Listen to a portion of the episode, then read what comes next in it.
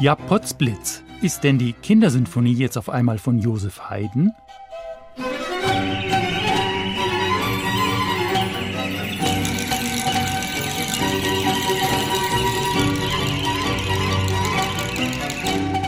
War die nicht von Papa Mozart? Also einmal kurz den Leopold rausgesucht?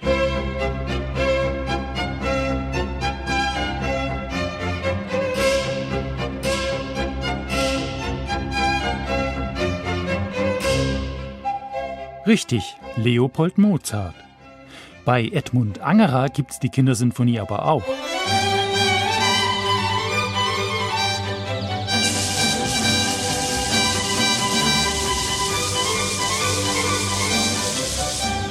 Um es kurz zu machen, man weiß einfach nicht, von wem diese Kindersinfonie ist, die mit allerlei damaligen Spielzeuginstrumenten aufwartet. Auf dem vorliegenden Album wird sie mit einem Fragezeichen auch noch Josef Haydns Bruder Michael zugeschrieben.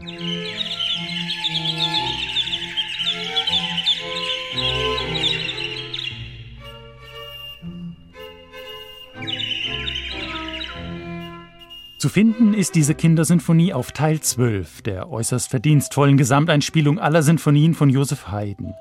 Die Giovanni Antonini mit seinem Ensemble Il Giardino Armonico und dem Kammerorchester Basel bis zum 300. Geburtstag des Komponisten im Jahr 2032 vollenden will.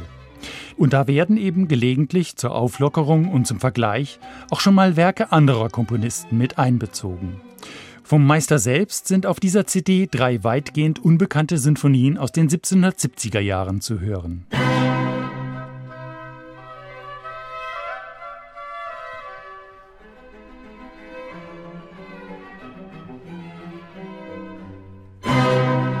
Die Nummer 69 in C-Dur wurde vor zehn Jahren sogar von der altehrwürdigen Haydn Society of Great Britain zur unbekanntesten und unpopulärsten aller Haydn-Sinfonien gewählt. Und mit der Unbekanntheit einher geht der Verdacht, dass diese Stücke vielleicht auch wirklich nicht so gut sein könnten und also zu Recht vergessen.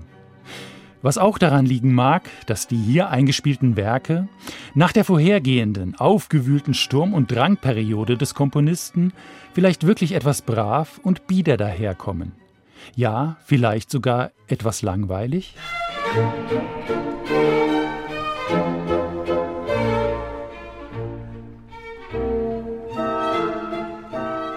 Aber Vorsicht! Der gute Papa Haydn ist in der Regel nur langweilig, wenn man nicht richtig zuhört. Der denkende Mitvollzug dagegen wird fast immer belohnt. Und man entdeckt höchst verwunderliche und überraschende Details, auch hier. Im Mittelteil des Eingangssatzes der Symphonie Nummer 69 etwa scheint die Musik komplett zu verschwinden.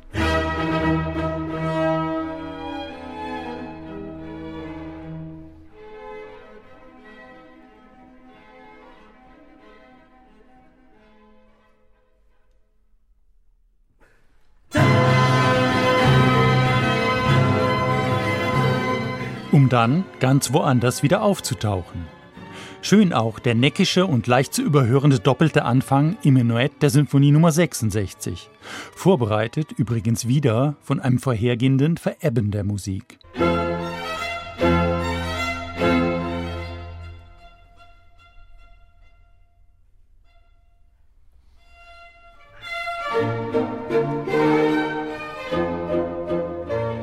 Im Finale der Symphonie 69 hat sich das Thema zunächst vielleicht etwas totgelaufen. Auch eine Forte-Wiederholung hilft nicht weiter.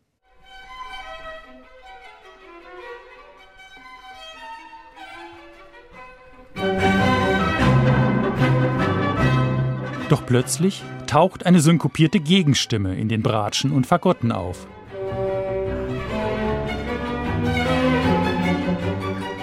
Und der ganze Satz kippt unerwartet ins Dramatische.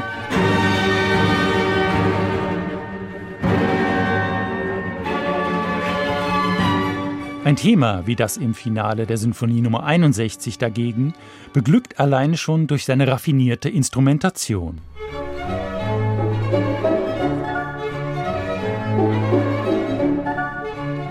Und wird dreieinhalb Minuten äußerst geschickt gedreht und gewendet.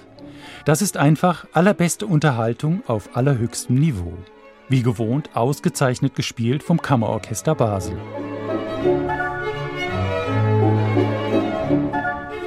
Der wohl von der Kindersinfonie inspirierte Titel des Albums, Les Jeux et les Plaisirs, also die Spiele und Vergnügungen, erscheint dagegen aufs Ganze gesehen eher unpassend. Und auch die aufwendig gestaltete ethnologisch-folkloristische Bebilderung der CD steht in keinem sinnstiftenden Zusammenhang zum Inhalt. Aber vielleicht braucht man heute derlei visuelle Aufhübschung irgendwie.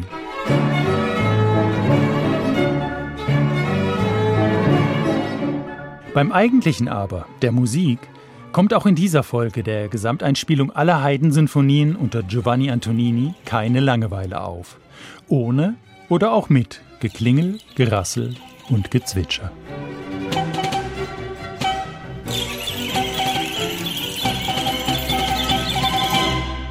Neue CDs in HR2 Kultur. Weitere Rezensionen auf hr2.de